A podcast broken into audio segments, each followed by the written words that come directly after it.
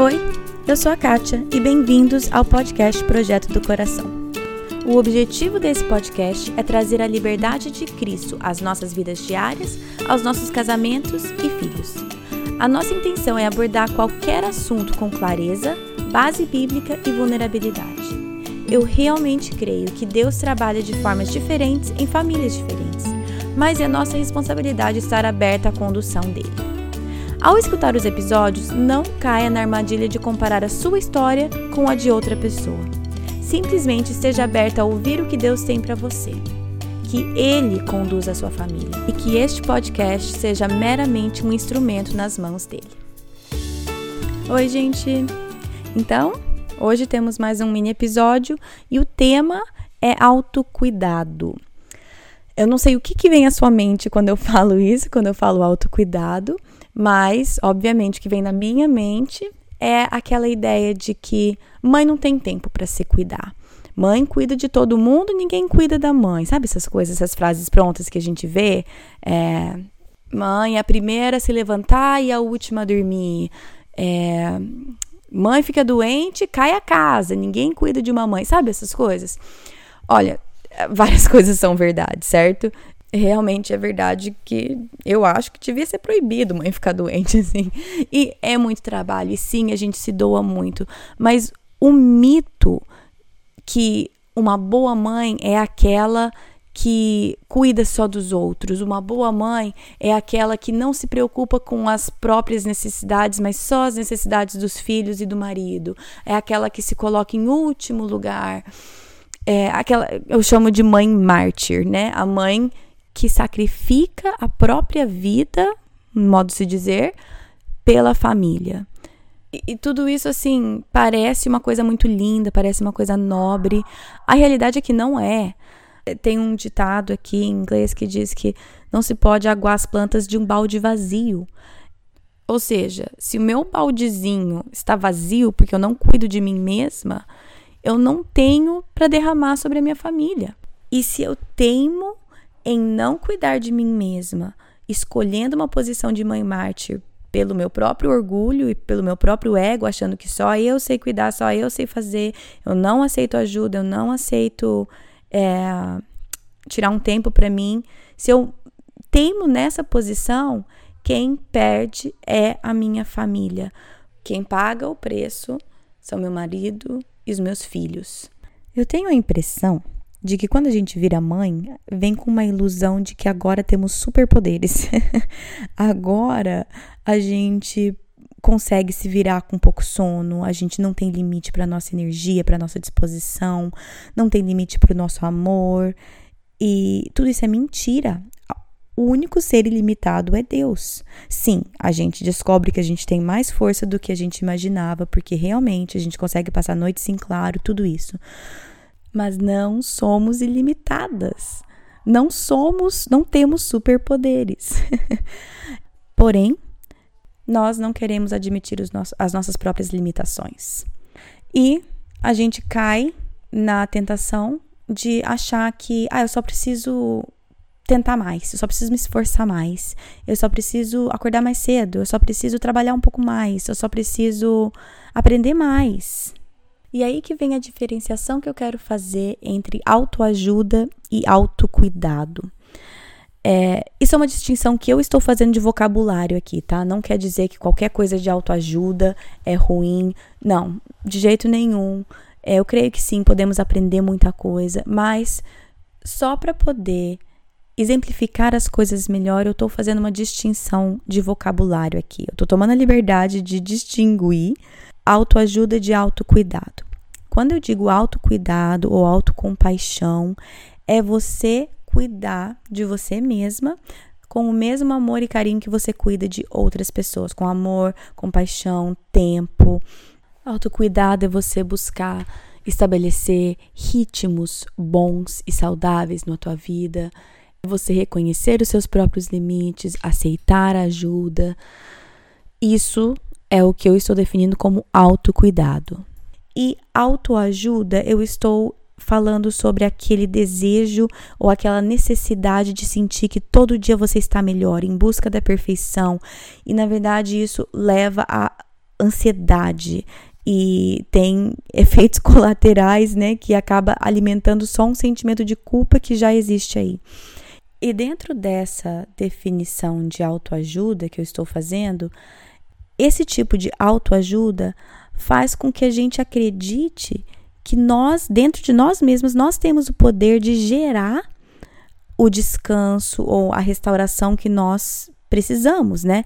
Essa ideia de autoajuda é como se deixasse Deus de lado, que é como se dissesse você mesma tem o poder para ser ou providenciar o que você precisar. E isso vai completamente contra a Bíblia. Em Provérbios 28, versículo 26 fala assim: Quem confia em si mesmo é insensato, mas quem anda segundo a sabedoria não corre perigo. Ou seja, se eu acredito no conceito de autoajuda definido como eu só preciso XYZ que eu vou ser melhor, o que a Bíblia fala, que isso é confiar em si mesma e isso é insensato. Em Jeremias 31, 25, Deus fala assim: Porque eu satisfiz a alma cansada e toda a alma entristecida saciei.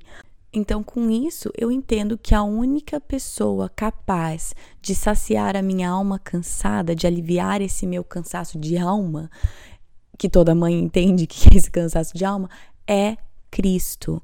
E sim, quando digo autocuidado, por exemplo, também vem à minha mente, por exemplo, ai, tirar um tempo só para eu ir pro meu marido, ou ter uma noite de folga onde eu vou jantar com as minhas amigas, ou ir fazer minha unha, ou fazer um exercício e me alimentar bem. Gente, todas essas coisas são importantes e eu acho sim que, como mães, devemos tomar esse tempo para cuidar de nós mesmas nesse sentido.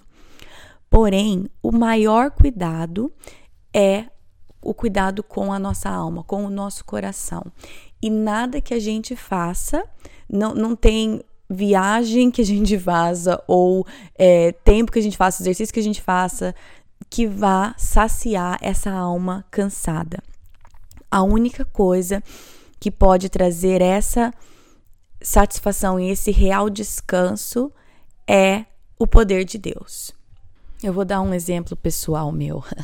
Ano passado, eu e meu marido completamos 10 anos de casado e planeja, planejamos uma viagem super legal. A gente foi para Jamaica, foi para um daqueles resorts tudo incluso, tal. Economizamos, economizamos e fizemos uma viagem super gostosa.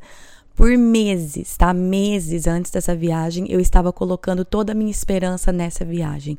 Tava exausta, tinha um dia tive, tive um dia difícil, ah, mas eu vou viajar.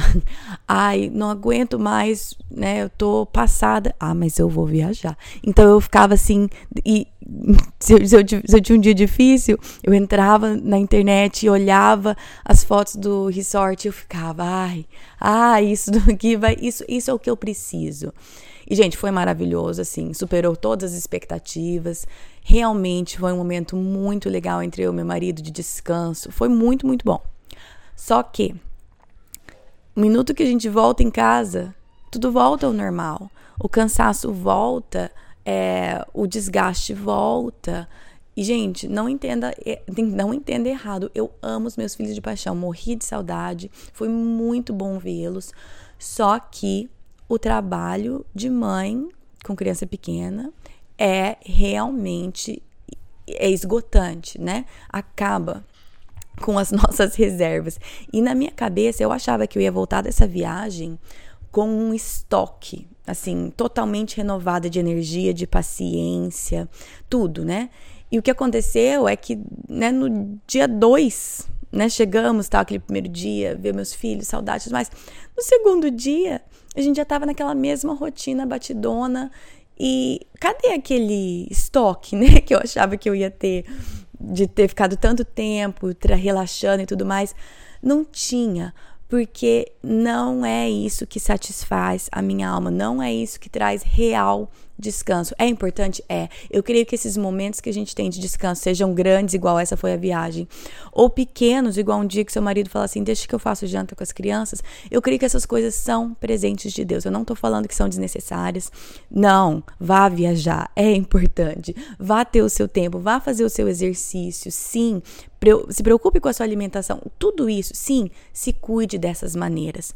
Só que quando a gente coloca a nossa confiança nesses cuidados, a gente fica completamente desapontado, porque nada tem o poder de satisfazer a minha alma cansada a não ser Cristo. Então, é, algumas dicas práticas. Eu digo dicas, mas é são só coisas que eu faço que encaixam na minha vida. Então, hoje, nesse episódio, sim, eu tô, vou providenciar um material para reflexão. Então, depois, se você quiser, baixa, é uma folhinha só, leia os versículos complementares e veja o que, que encaixa na tua vida. Mas eu vou falar do meu. Quais que são algumas rotinas minhas de autocuidado? A primeira e a mais importante é acordar antes dos meus filhos. Talvez isso não seja para você, mas para mim é uma das melhores coisas que eu faço, porque me dá um tempo quietinho. Eu falo isso, eu vou bater na tecla vez após vez após vez. Não porque eu acho que você tem que fazer igual, mas é porque mudou o meu coração. Então, essa rotina de acordar antes dos meus filhos, ter o meu tempo quietinha, poder ter um tempo com Deus e ficar em silêncio é um autocuidado que eu tenho comigo mesma. É muito difícil levantar. Tem dias que eu não levanto e nos dias que eu não levanto eu me arrependo amargamente. Ontem foi um daqueles dias. Antes das antes de eu sair da minha cama eu já tinha respondido 47 perguntas dos meus três filhos e eu já estava minha paciência já não existia mais. Eu falei assim: "Nossa, eu nem pus meu pé no chão ainda e eu já tô passada". Então, acordar antes dos meus filhos e ter esse tempo para mim é autocuidado. Outra coisa, é deixar tocando música de louvor na minha casa faz muita diferença para mim. Não que a gente não escute outras músicas, escuto. Porém, se eu estou precisando de descanso para minha alma no meio do dia, o que eu coloco, coloco música de louvor e isso me centra. Isso faz com que eu pare de ficar focando no meu e eu foque, eu coloque meu foco em Cristo. É, outra distinção que eu queria fazer rapidinho é a diferença entre autocompaixão e autopiedade. Autocompaixão é uma coisa boa, nós queremos, tá? Que é você erra, você pisa na bola, você se dá essa graça, porque Deus te dá essa graça. Você se perdoa porque Deus te perdoa. E isso é importante. Agora, autopiedade é ter dó de si mesma. E isso para mim é um sintoma de mãe mártir. E eu já me vi nessa situação várias vezes, e para mim isso é uma. Sabe quando. Tipo, um, uma luzinha vermelha que acende no teu carro, que, tipo, alguma coisa tá errada. Quando eu percebo que eu estou indo pro lado de autopiedade, tipo, nossa, coitada de mim. Não falando, né? Mas pensando, tipo, Tipo, ninguém me ajuda, eu tenho que fazer tudo sozinha. É, ai, pelo menos fulana tem uma ajudante uma vez na semana e eu que não tenho ninguém. Ai, pelo menos os filhos da fulana já são maiores e eu que meus filhos são pequenos depende de mim. Sabe quando a gente entra nesse ciclo de autopiedade? Isso para mim é sinal quando quando eu vejo meu coração e minha atitude virando desse jeito, isso para mim é sinal que eu estou entrando no papel de mãe mártir e isso está prejudicando a mim mesma e a minha família principalmente, porque eu estou, eu, eu acabo jogando na cara. Não sei se vocês já fizeram isso, mas eu acho que é uma coisa bastante comum entre mães, tipo, é, Tipo, eu que sempre pego essas coisas aqui no chão. Por que, que, por que, que ninguém me ajuda? Por que, que só eu que lavo essas coisas? Por que, que só eu que me preocupo com essas coisas? Tá, tá, tá, Sabe essas, essas ladainhas de mãe? Eu não gosto, mas vira e mexe eu me pego entrando nesse ciclo. Isso para mim é um sinal. Preste atenção. Preste atenção no seu autocuidado. Busque ter mais autocuidado e autocompaixão. Saia desse papel de mãe Marte, porque só está prejudicando você mesma e tam também a sua família.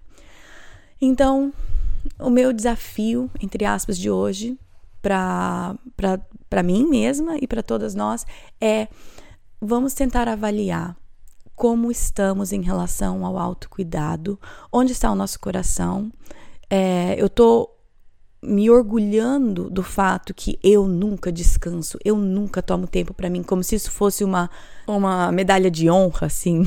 tipo, ah, outras pessoas talvez precisam desse, desse autocuidado, desse tempo para elas, mas eu não. Como se fosse, assim, é, algo assim, como eu sou melhor. Onde que está o nosso orgulho? Estamos nos orgulhando disso? Ou eu tenho a humildade, a capacidade de falar, sim, eu tenho limites e eu preciso que Cristo restaure a minha alma de maneiras é, supernaturais que só Deus pode, mas também de maneiras práticas, como aceitando ajuda, aceitando o presente de Deus, que é ter um tempo sozinha e reconhecendo os meus limites. E aí, talvez, pensar em algumas coisas práticas que podem ser feitas na sua vida. Para mim, é acordando cedo, música de louvor durante o dia e entre eu e meu esposo, a gente, por exemplo, é, de segunda noite, não mais, mas de segunda noite era o meu dia que eu tinha noite de folga. E de domingo à tarde ele ia jogar bola e tinha esse tempo de folga. Durante épocas diferentes de nossas vidas, esses, essas regrinhas assim dentro de casa vão mudando. Mas a nossa prioridade sempre é dar o espaço um para o outro para ter um tempinho, para ter esse esse cuidado com si mesmo. Então, gente, por hoje é isso. Se você quiser baixar o material complementar para reflexão pela primeira vez, eu estou providenciando isso. Tá lá no site projetodocoração.com. É, também tem a nossa página no Facebook, que é Projeto do Coração, tem o grupo que você pode participar se você tem alguma pergunta quer conversar a respeito, e também tem o Instagram, que é PDC Podcast, que eu tento postar algumas coisas durante a semana. É, acho que é isso. Semana que vem eu tenho uma psicóloga. Eu faço uma entrevista com a Laine Ribeiro e ela fala fenomenalmente sobre é, limites na família, limites entre a família nuclear e a família estendida, papéis de mãe e como esses papéis devem é, mudar ao longo da vida dos nossos filhos. É muita, muita coisa boa. Então, não perca o episódio da semana que vem. Ah, acho que é isso. Então tá, gente. Boa semana e até mais. Na Bíblia, em Miqueias 5:5, está escrito que ele será a sua paz. Se eu acredito na Bíblia, eu acredito que apesar das minhas circunstâncias, ele será a minha paz. Meus filhos estão tocando terror dentro de casa? Ele será a minha paz. Estou me sentindo culpada por não passar mais tempo com os meus filhos? Ele será a minha paz. Tô cansada de ter as mesmas brigas de sempre com meu marido? Ele será a minha paz. Gritei e perdi a paciência de novo? Ele será a minha paz. Vamos tentar lembrar disso e, com a ajuda de Deus, escolher a viver nessa paz todos os dias.